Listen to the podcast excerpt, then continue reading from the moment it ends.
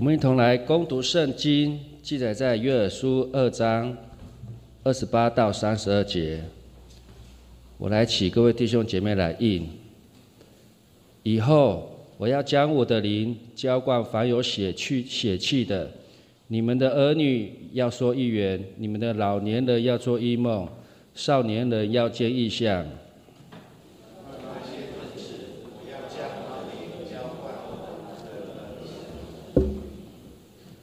在天上地下，我要显出其事，有血有火有烟柱。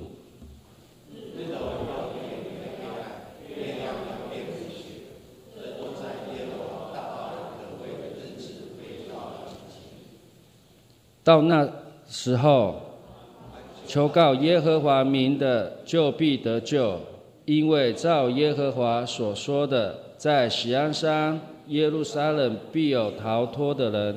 在剩下的人中，必有耶和华所招的。我们将以下时间交给我们的林牧师来讲到，讲到题目是“活在盼望当中”。亲爱家人，大家平安。好，我们要开始之前，我们对隔壁人说一句祝福的话，说：“愿你平安。”我们来做一个祷告。亲爱的父神，谢谢恩典。我们相信平安就在我们的心。我们相信喜乐就在我们心，我们相信盼望就在我们心，因为我们心有神居住。主求你祝福地球村的每个国家，在面对疫情的时候，让我们平安可以度过，也让这个时代再次看见神的伟大，让我们在这时代当中继续心存盼望，继续往前走，因为我们相信黑暗会过去。光明会来到，我们相信恐惧会离开，平安会来到。我们相信绝望会离开，盼望会来到。也让我们在今天的话语当中重新有新的看见。耶稣，谢谢你。我们这样祷告，奉耶稣的名，阿门。我们常常遇到一些事情无法解决的时候，我们常常就会很沮丧，说算了吧。有时候，当我面对一个前途，是否看不见尽头？好像走到一个黑暗的时候，我们常常也会心存的失望，也会常常用这句话说：“算了吧。”我们常常因为“算了吧”这句话，让我们心里心存恐惧、心存的害怕，甚至心存的绝望。我们常常因为“算了吧”这句话，让我们已经失去了对未来充满的盼望的心。有一部电影叫做《幸福来敲门》，这部电影在描述父亲跟孩子，尤其父亲面对失业、面对未来的前程，甚至为了养活孩子，他充满了恐惧跟害怕。他不断在寻找的过程当中，不断的跌跌撞撞，甚至常常吃到病人根，因为找不到一个好的工作，然后让他可以继续养活家庭。从《幸福来敲门》的这部电影当中，你可以看到一个绝望的爸爸。《幸福来敲门》这部电影当中，我们看见了他们对未来已经完全失去信心了。或许他认为他的一生当中就因为而这样而经历。在看这部电影当中，其中有一句台词，他这样说：“我们会度过难关，一切都会好起来，好吗？”这句话成为《幸福来敲门》这部电影当中一个非常重要的台词，就是我们会度过难关，一切都会好起来。或许对我们现在生活在台湾或是地球村的每一个人来讲，我们要有这样的确信，我们要有这样盼望，我们相信我们会度过难关，我们相信一切都会好起来，好不好？你跟隔壁后面讲说，一切都会好起来。我们就因为这样的盼望，所以因此让我们可以继续往前行。其实对摩西的一生当中，他的人生当中很多故事来讲，我很喜欢看他的故事，因为他的故事当中好像就是一个人一生的故事。出埃及记第五章二十二节到二三节当中，摩西对上帝之间有一对一对一段很长的对话。这段对话当中，我们看到五章二十二节说，摩西回到耶路耶和华那里说：“主啊，你为什么苦待这百姓呢？为什么打发我去呢？自从我去见法老，奉你的名说话，他就苦待这百姓，你一点也没有拯救他们。”这段经文在看到一个沮丧的摩西。因为神呼召他离开了米甸，然后往他不愿意回到的地方，那个名字叫做埃及。他要回到过去的修路，他要回到过去他背负杀人罪、被通缉的罪名的埃及。他顺服了，他接受了，他勇敢来承接这样的工作，要带领以色列百姓出埃及。没有想到，当他以亚伦去见法老王的时候，说让以色列百姓离开，可是法老王当面就拒绝，甚至为了阻挡这件事情，法老王还下令苦待、虐待这群的以色列百姓。以色列百姓面对前所未有的苦那个压迫跟苦难，对摩西其实有很多不满的声音。摩西似乎也知道百姓心里的不满。于是他跟上帝说了他心里那一段话：“说主啊，我的神啊，你为什么苦待？为什么让这些的百姓面对这样的处境？为什么也差遣我要回埃及？我愿意的。但是当我回去之后，当我去见法老王之后，当我奉你名说话的时候，他更加的苦待这些百姓，一点也没有。”让这百姓离开，神你一点也没有立即的让这群的以色列百姓离开。从这段经文当中，你可以看到一个沮丧摩西，一个已经对未来已经没有希望的摩西。他对讲说：“我上帝啊，那下一步该怎么走？我去说了这些话，百姓受了更多的苦。上帝为什么如此？你为什么苦待这群的以色列百姓？上帝，算了吧。”算了吧，就这样过一天算一天吧。从这段经文当中，你可以看到那个沮丧。生命记三十一章第六节，我们如何来面对那个失望、那个算了吧的心境？我们一起来读生命记三十一章第六节，我们一起来读说：你们当刚强壮胆，不要害怕，也不要畏惧他们，因为耶和华你们的上帝和你同去。他不撇下你，也不丢弃你。他说：“你要刚强，不要害怕，不要畏惧他们，因为我们上帝和你同去，他不会撇下你，也不会丢弃你。”亲爱的弟兄姐妹，这段话好像对现在我们有很大的安慰跟鼓励。我们的神不会丢弃你，我们的神不会撇弃你，因为我们的神会与你同在。当我们神与我们同在的时候，我们的心就会充满了平安。当我们的神与我们同在的时候，我们对未来是充满了希望。纵使路难走，纵使前面的路程还是很多的坎坎坷坷，虽然有时候那个算了吧，那么绝望的话还在我们脑海当中，还在我们心里，有时候会在我们口里，但是我们还可以勇敢的继续往前行。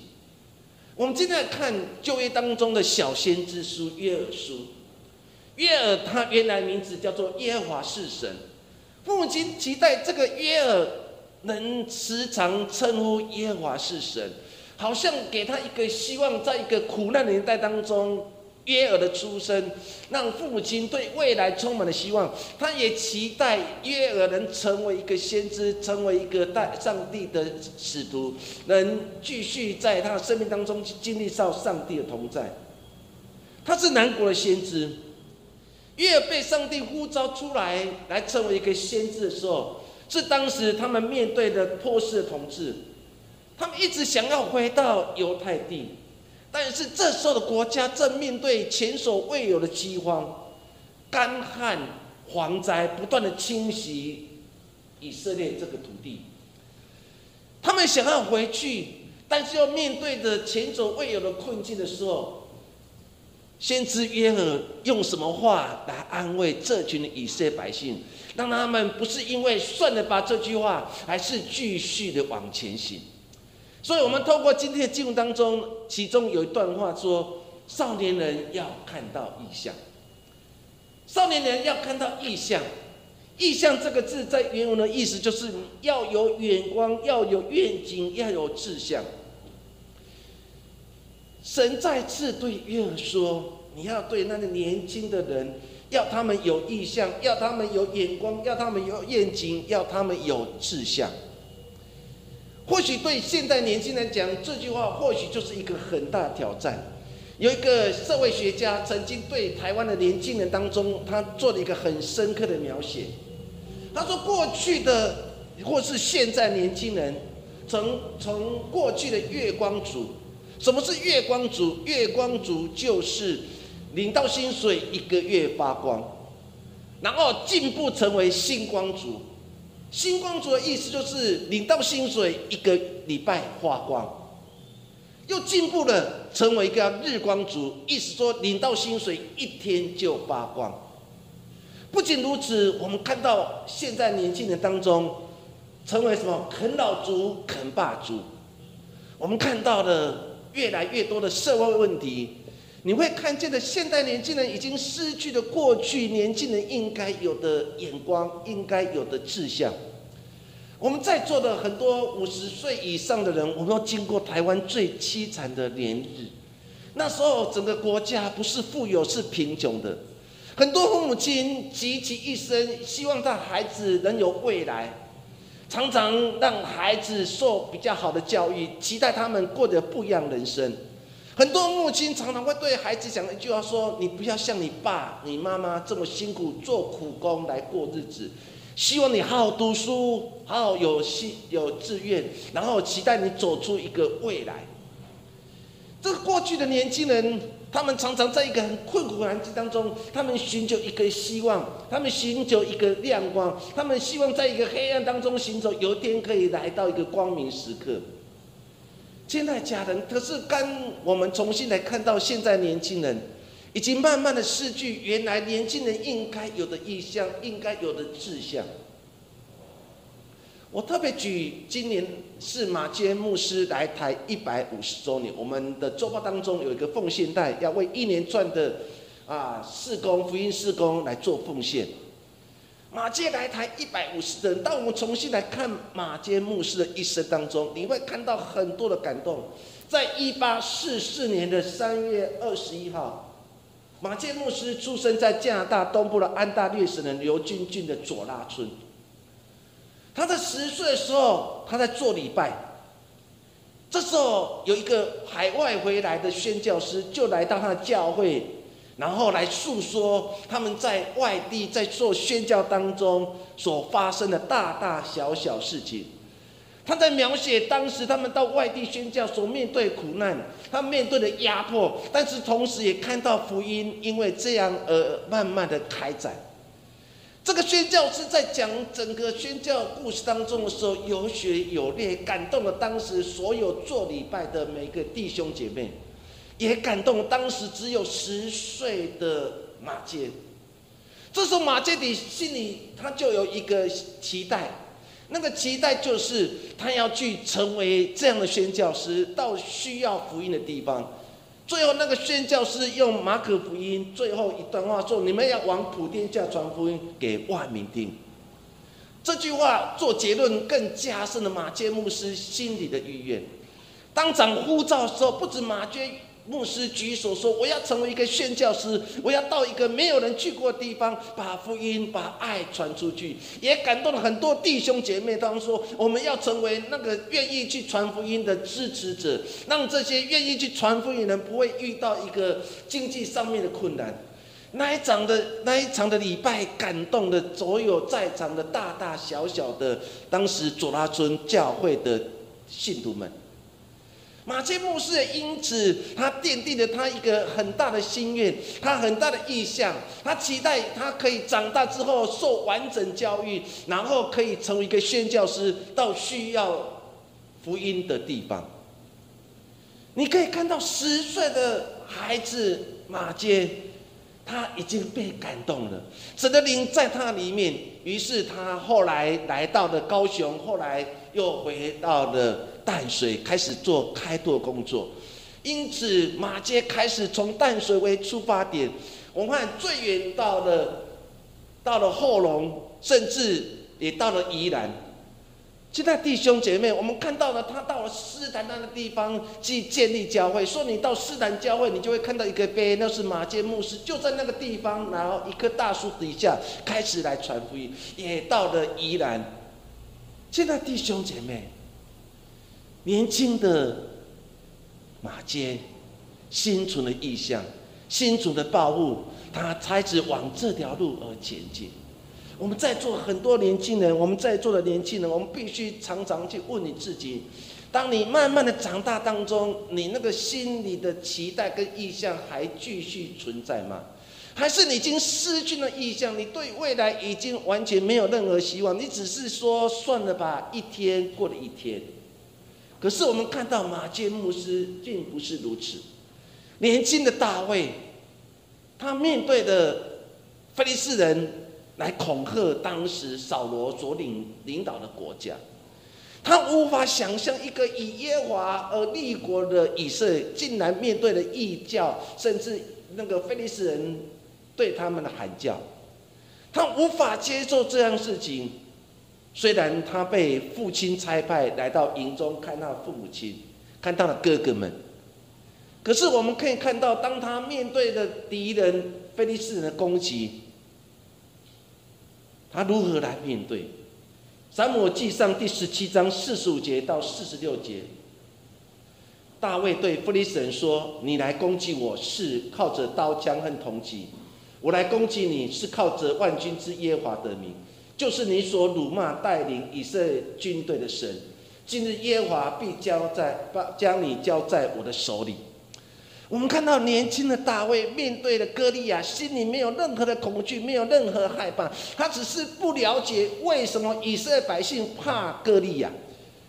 于是他自己说：“我去征战，因为我不相信我们的神是如此软弱神。”他相信上帝与他同在，他一定可以胜过这一切。在扫罗印象当中，与敌人作战就穿好的盔甲，于是扫罗王就把他的盔甲穿在大卫身上，大卫根本就无法走，因为当时他年轻。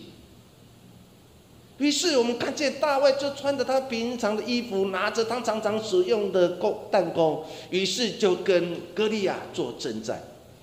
他面对着歌利亚在耻笑他。他依然的勇敢的去面对，他勇敢的站在巨人歌利亚面前，说：“你来攻击我是掏的刀枪铜戟，我来攻击你是奉的万军之耶和华的名。我更相信神已经把你交在我手上了。”我们看到年轻的大卫面对困难的时候，他没有畏惧，没有恐惧，而且心里充满了希望。他没有说：“算了吧，我们就把城门关起来，跟我哥哥跟嫂王，我们就关起来，躲在。”城里面是安全的，因为是一个堡垒，没有任何的恐惧跟害怕。我们还可以一天过了一天。年轻的大卫并没有这样去闪躲，他勇敢的去挑战他生命当中最大的敌人歌利亚。亲爱的弟兄姐妹，不要因为你年轻而失去了志向，不要因为你年轻而失去了盼望。你还在心存的意向继续往前走，似乎上帝要再次透过先知约尔。对以色列百姓说：“你们要有意向。虽然国家面对这样的处境，在波斯的统治；虽然国家面对的饥荒、面对的蝗灾、面对了很多难处的事，但是神没有丢弃你，神没有放弃你，神依然的与我们同在。就像现在我们台湾、现在我们桃园所处的处境，不是一样吗？我们有一个会友传简讯给我，他说：‘牧师，那间教会在哪里？’”我们教会会不会也如此？你可以看到每每个人面对病毒的攻击，那内心的恐惧跟害怕。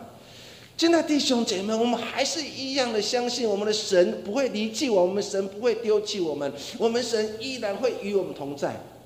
你要勇敢的面对那个病毒，纵使那个病毒像歌利亚站在你前前面来攻击你，你依然要信心宣告说：“你来攻击我，靠着病毒的能力，我来攻击你是靠着万军之耶和华的名。”这是我们信仰，不是吗？我们信仰就是活在这样有意象里面。我们相信我们的神永远与我们同在。保罗在勉励年轻的提摩太，他对提摩太讲了一句话：提摩太前书第四章十二节，我们一起来读。不可叫人小看你年轻，总要在言语、行为、爱心、信心、清洁上多做信徒的榜样。年轻的传道人提摩太进入神的教会当中做牧羊工作，他会害怕，他会恐惧，他会不知所措。或许面对困难的时候，他说：“算了吧，我还是回到原来。”工作当中，我还是回到我妈妈的家里，那个地方是安全的，没有神，还是透过保罗再次鼓励、安慰、造就年轻的提摩太。他说：“不要让人看到你是一个年轻人，你要在一个言语上面、行为上面、爱心上面、信心跟是捷径上面，你要做信徒的榜样。”保罗给一个提摩太一个很大的保证。我相信，当你成为这样的人，你的生命会影响别的生命，而且因为你年轻的生命带来更多的盼望、更多的意向，带领国、带领我们的教会继续往前走。亲爱的弟兄姐妹，当我们读到这样的话的时候，我们不要小看自己年轻，不要小看自己没有讲道能力、做见证能力，不要认为自己是没有能力的人。神。选选你成为他的门徒，就是要让你成为一个见证者，用你的生命去影响别的生命。保罗对提摩太一个很大的期许，那就是用你的生命去影响你的生命，因为你的生命当中有有爱心、有信心、有清洁。当你用这样去影响别人一生的时候，别人就因你而成为基督徒了。求神帮助我们，到底我们有什么可以去影响别人？不就是我们本身美好的见证吗？第二个约尔说的第二件事情，就是老年人要见异梦。异梦其实它的原来意思叫做梦想，就是你要有一个梦想。很多年老的说，我们的长辈们，他们常常到年老当中的时候，常常会说：“啊，算了吧，一天过一天就好了，平安的度日就好。”其实信仰当中不是让我们一天过了一天，信仰当中是让我们充满了梦想，朝着这梦想而前进。有天我在看一九一九的一群老人的故事的时候，深受感动。其中有件事情就是他们开始呼召年老长辈人可以一起来骑摩托车，然后来做环岛，然后到每个地方去鼓励造就。见证自己所经历的神。有一个八十六岁的老先生，他看到一九一九救助协会的这段的广告的时候，他的心就很感动。他都对神说：“神啊，我已经八十六岁了。”我在世上的日子或许已经不多了，但是我相信，若你要使用我，纵使年老时候，我还是要继续完成我一直想要完成。因为我年轻的时候，我一直有一个期待，就是我要成为一个环岛的一个勇士。于是，在八十六岁的时候，看到这个呼召，他就勇敢的承接这样呼召，他开始报名了，训练了，果然出发了。在八十六岁那一年，他骑着摩托车，然后环岛一周，到每个地方去见证神在他生命当中的故事。当他回到台北的时候，他泪汪汪，因为他对所有人说：“我今天完成了我的梦想。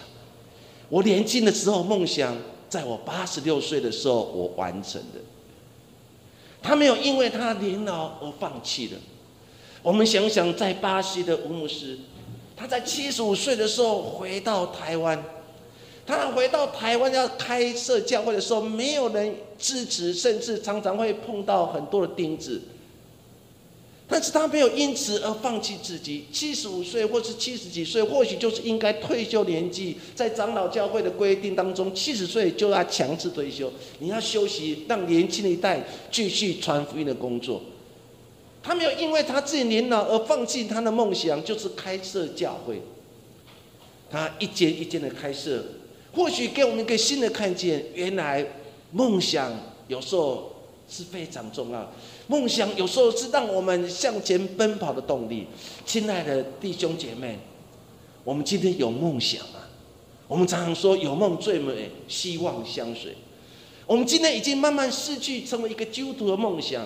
当你受洗成为基督徒的时候，你的梦想是什么？你的梦想就是让你的生命不一样。但是为什么信主了一段时间以后，你的梦想竟然没有实现，而且你的生命并没有任何改变？是不是我们的生命出了问题？我们必须重新来检视自己。当你相信耶稣，你的梦想又是什么？你期待你一生当中你的梦想是什么？是不是我们已经失去原来年轻时候梦想？亲爱的家人，你要勇敢去追随你的梦想。我曾经遇到一个信徒，他在年轻的时候没有读过书，你知道他从国小开始读，然后夜间部，然后再读国中夜间部补校，高中的补校，最后他读了大学，甚至继续读研究所，后来拿到博士学位。现在家的每个人都有梦想，年轻的时候无法成就，是因为这个梦想而让他继续前进。圣经当中有一个人叫做加勒，加勒一生当中其实充满了很多的神机骑士。约书亚记第十四章第十节，加勒说了一句话说：“自从耶和华对摩西说话这话的时候，耶和华在他所应许使我存活这四十五年。”期间，以色列人在旷野行走，看呐，如现今我八十五岁了，我还是强壮，像摩西打发我去的那一天一样。无论是征战是出路，我的力量那时如何，现在还是如何。我们看到当时的加勒，他已经八十五岁了。当大家为了他们未来在争夺，大家都在想要争夺他们最心中最理最理想的迦南美地。当大家在争夺的时候，我们看见这时候加勒就勇敢的跳出来，对这群的以色列百姓说：“回想过去我所经历的，我在旷野走了四十五年，但是如今我已经八十五岁了，但是我现在还是依然强壮。为什么？”一加勒会对这群的以色列百姓，我现在还是强壮，是因为他相信神与他同在。因为大家为了心中的梦想之地在争夺的时候，只有希伯伦没有人愿意去接受，因为大家都知道那块土地住的最强盛的人，那个土地住的很多他们无法去面对的敌人。但是我们看见的，我们加了就勇敢的对所有人说：“我相信神，那时候与我同在，现在依然与我同在。无论是征战是出路，我的力量那是如何，现在还是如何。你们不喜欢的希伯人就给我吧。”他勇敢承接大家不喜欢的希伯人土地，他勇敢去承接。后来圣经的描写当中，所有土地征战不断，只有希伯伦。约加勒所选的那一块土地，国内一切太平。我们看那时候的八十五岁的加勒，依然的心存的梦想，那个梦想就是上帝所给我的每一块土地，都是坐落在佳美之地。现在弟兄姐，我们要常常宣告说，上帝所给你的都是坐落在佳美之地，不是吗？不要因为自己年纪大了，就失去了梦想。你还是要继续成为这样梦想的人，你要继续用你的口来赞美，用你的手继续守护你的家庭，甚至为台湾这块土地来祷告，甚至为了现在所染疫情的人祷告。不要忘记你当初被呼召一个很重要的意义，那就是随时伸出的祷告手，为有需要的祷告。我们教会有一个叫做代祷小组。代祷小组目的不是知道别人的软弱跟需要，而是让我们可以举举手，当别人当牧师泼上去说有人需要你祷告的时候，你就勇敢的来做祷告。我们最近在为一个课后班的孩子的爸爸祷告，是因为医生已经宣布说，这个人若是开刀完以后好，就是成为猪人；坏，就是在手术当中离开。其实你可以看到，其实。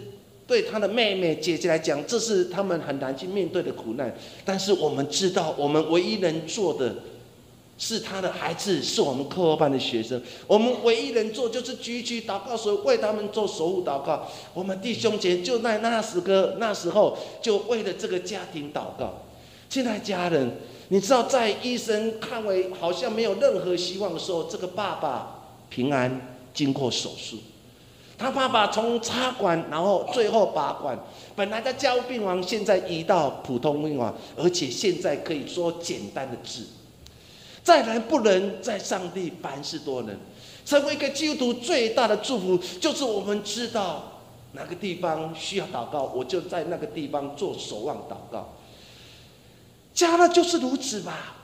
八十岁，他依然站在他的岗位当中，他依然的对这群以色列百姓诉说当时他所信靠神，那位神如何带领他经历旷野，如何带领他来到上帝所赐给他的牛奶与蜜之地。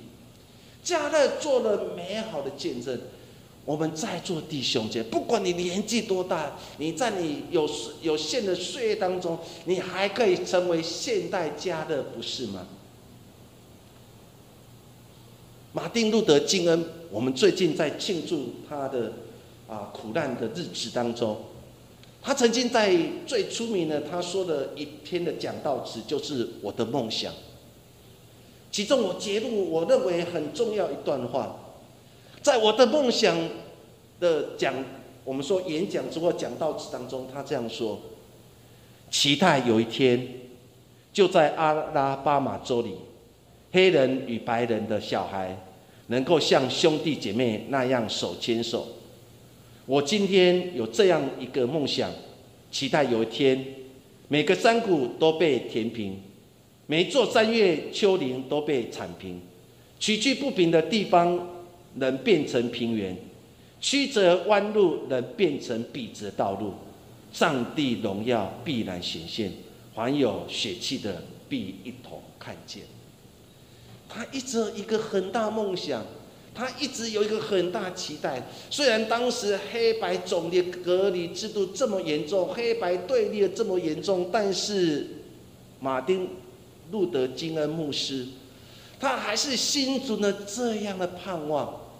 他盼望有一天，黑人跟白人可以一直手牵手走在一个平坦的道路上面。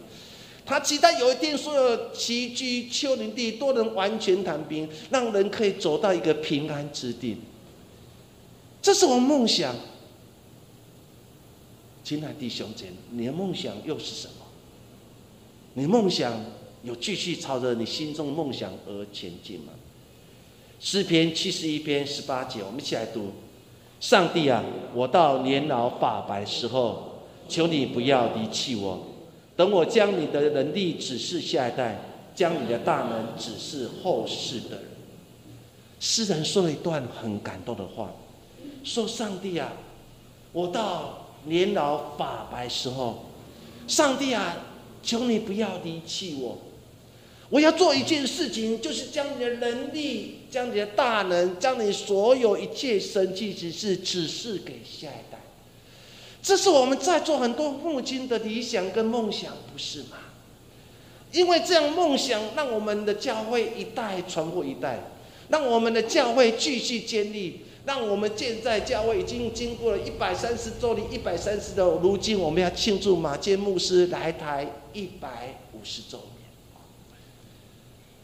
我们是不是也可以向世人的信仰告白说：“上帝啊，我现在已经。”年老发白了，上帝啊，求你不要离弃我，给我一点的时间，让我把你的能力、把你的大能神机指示给下一代，你再招我灵魂回到天家吧。约尔对年老的弟兄姐妹说：“不要放弃你的梦想，继续往前行吧。”年老的雅各，最后把十二孩子全部带到他的面前，在他生命最后一刻，如同诗人所说的：“我现在头发已经白了，上帝不要离弃我，让我最后一口气，把能力、平安交到我的孩子。”雅各把他的孩子叫他的面前，一一的为他的孩子做祝福。长辈对孩子的祝福，成为孩子被祝福最大力量的来源。当你看到旧约，不就是如此？很多年老的族长们、长辈们，当他们走到生命一刻的时候，就会举起手为他的孩子做祝福祷告。第三个就是真实的看见的盼望。约珥书第二章三十节到三十一节说：“在天上地下，我要显出启示，有血有火有烟柱。”日头要变为黑暗，月亮要变为血，的多在耶和华大而可畏日子未到以前。有血，那这指的是当时他们要出埃及的时候，他们将羊羔的血、羊的血抹在门楣上面，来代表上帝的救赎。火柱、云柱，就是我们说的火跟烟柱。是代表他们在最软弱、在走在旷野当中的时候，上帝成为他们帮助者。然后日头要变成黑暗，月亮要变为雪，就是下雨的前兆。若你了解这段话，原来这时候他们国家面对的饥荒，面对的旱灾，他们开始来数算每天，因为不知道还有多久。不知道我们被压迫的时间还有多久，不知道上帝的神保护还有多久，他们在等待那个盼望的来到，他们本望等到那个上帝的恩典来到，上帝透过约珥再次对他们讲说，有一天都会过去，上帝的拯救救赎会来到。上帝会从天降下的雨水，让原来饥荒、旱灾、干旱的土地重新得到滋润。当你们在害怕的时候，云柱、火柱会来保护你们，让你们可以平安的经过。在耶和华的审判还未来到，这一切的救赎就会先来到。干旱一无所有，蝗虫压境。这代表当时约尔那年代当中，他们对未来已经失去了盼望。就在失去盼望的时候，我们继续看圣经后面三十二节说：“那时候，凡求告耶和华的名，就必得。”就在你们毫无盼望。就在你面对旱灾，就在你们一无所有的时候，当你们失去一切盼望的时候，上帝的拯救会来到。但是前提那就是我们有求告耶和华的名说求神帮助我们在座每位弟兄姐妹，就在这个时刻，需要更多基督徒不是闪躲，需要更多基督徒就勇敢的站在你位置上面，在上帝所给你的家庭上面，勇敢的求告耶和华的名。求耶和华的救赎领导，如同当时他拯救以色列百姓出埃及。你要勇敢宣告说：“神啊，求你救我们台湾，让我们台湾不受疫情的威胁。求你救整个世界，让世界每一个人不再面对疫情的恐怖的威胁。”这时候需要更多基督徒勇敢的站在破口之中。每个破口就是基督徒要站的地方。现在弟兄姐妹，每个破口就是你跟我要站在地方。哪边破口你就往哪边挤，因为他们需要福音，因为他们需要耶稣的救赎，他们需要耶稣的光照那个地方。所以我们要勇敢站在每一个破口当中，你就在那个地方当中，你举起的时候来做宣告工作。因为耶尔已经再次对我们说：“凡求告耶华的名，必然得救。”我们要得。救不是自己得救，而是所有居住在土地，甚至居住在地球上的每个人，因为耶稣基督而得救。这就是耶稣给我们一个很大祝福和恩典，就是让我们往普天下传福音。为什么马基亚牧师要离开他原来舒适的加拿大地方？为什么他来到当时一毛不拔的土地非常贫瘠的台湾这块土地？因为他爱这块土地的每个百姓，因为他知道上帝呼召他，就是成为一个宣教之道每个需要上每个需要福音的地方。他远离了故乡，来到了淡水，然后在那边地方面对了很多的恐惧害怕，甚至被泼大便，面对多少危险，但是他依然的继续往前行，也奠定了北部教会非常好的根基，不是吧？我们今天有医院，有学校，我们有很多的机构。不就是在马建牧师辛勤的传福音，他奠定了这么好根基，让福音可以继续宣扬。我们需要这个时代当中有更多的基督徒愿意成为那个堵住破口人，愿意常常求告耶和华，因为神已经再次对我们讲说：就在你们面对干旱、面对一无所有、面对蝗虫压境的时候，只要你呼求耶和华，就必得救。古人神物写了一本书，就是看见苦难中的盼望。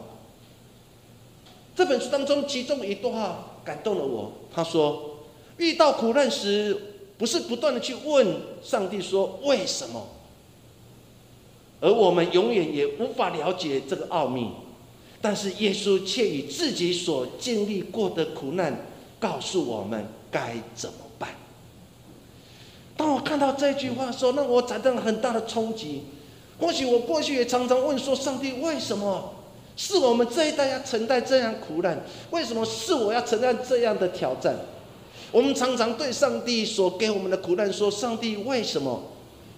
但是我们竟忘记了，耶稣已经告诉你答案。耶稣来到这世上，他经历了多少辛苦，最后被钉在十字架，在十字架当中的时候，他依然的在吩父亲说：“父啊，赦免他们，因为他们所做，他们不知道。”他被钉在十字架的时候，对那个旁边的囚犯对他说：“你今天会与我同在乐园里面相见。”耶稣已经告诉我们如何面对生命的苦难，不是闪躲不断去问说为什么，而是勇敢的承接这样苦难。因为苦难过去就是一个荣耀的冠冕。保罗也经历了这样的恩典，不是吗？当他走到一个生命的终点，他已经明明知道去罗马就是他生命的终点，他依然很勇敢的向前行。他不断的对当时的菲律宾教会说。继续往前行，向着标杆直跑。有天我们都会得到荣耀冠冕。这是保罗对一个苦难一个新的诠释，就是明明前面有很多苦难，但是我还去继续往这苦难前进，因为我相信神所赐给我的荣耀冠冕正在前方等着我们。愿福音九章曾经记载一个瞎眼的人。当他眼睛得到医治之后，他出去的见证，很多人在质疑这个瞎眼的人，希望借着这样机会来落一个罪名，让耶稣来承担。这个瞎眼的人讲了一段话，他说：“他是个罪人，不是我不知道，但我知道一件事情：从前我是瞎眼的，如今我能看见。”从前我是一个瞎眼的，但是如今我可以看见，因为我经历了神的恩典。我们今天也经历了很多的苦难，但是我们同样的经历上帝恩典。同样这句话或许给我给我们一个新的看见，那就是从前我是眼瞎的人，如今我可以看见。从前我是一个没有信心的人，但是我经历了神的恩典，我相信了。从前我怀疑过，但是如今我相信；从今我是一无所有，但是我现在样样都有；从今我是一个绝望的人，但是如今我是充满盼望的人，因为我知道神就在我生命里面。罗马书第十五章十三节，我们一起来读：但愿世人有盼望的上帝，因信将诸般的喜乐、平安充满你们心。使你们借着圣灵的能力大有盼望。保罗对盼望下一个最新的解释，那是盼望的本质在耶稣基督身上。因此，他对罗马教会说了这样的话：“但愿使人有盼望的上帝。”我保罗把上帝定位是是使人有盼望上帝，因为那个使人有盼望的上帝。将信将诸般的喜乐平安充满我们的心。原来我们的生命里面，因为耶稣基督，我们有喜乐，我们有平安，我们更借着圣灵的能力，让我们大有盼望。就求神帮助我们，就继续往前行吧。在一个一无所有，在一个充满了害怕不安的年代当中，亲爱的弟兄就不要恐惧，站在破当中，勇敢宣告。你就必得救。但愿使人有盼望，上帝因信将诸般的喜乐、平安充满大家的心，使每一个我们南坎大安教会所有弟兄姐妹，借着圣灵能力，大有盼望。我们来做个祷告。亲爱的父神，谢谢你，曾经是一个算了吧的基督徒，曾经是一个失望的基督徒，曾经是一个一无所有基督徒。但是，当我们回到信仰当中检视自己的生命的时候，我们才是相信，原来我们的神是使人有盼望的神。他要将诸般的喜乐赏赐给我们，我们更相信圣灵赐下盼望，让我们在这时代当中继续往前行。耶稣，谢谢你，让我们少年人充满了异梦，让我们老人家充满了意象，让我们继续往前行。耶稣，谢谢你，我们将祷告奉耶稣的名。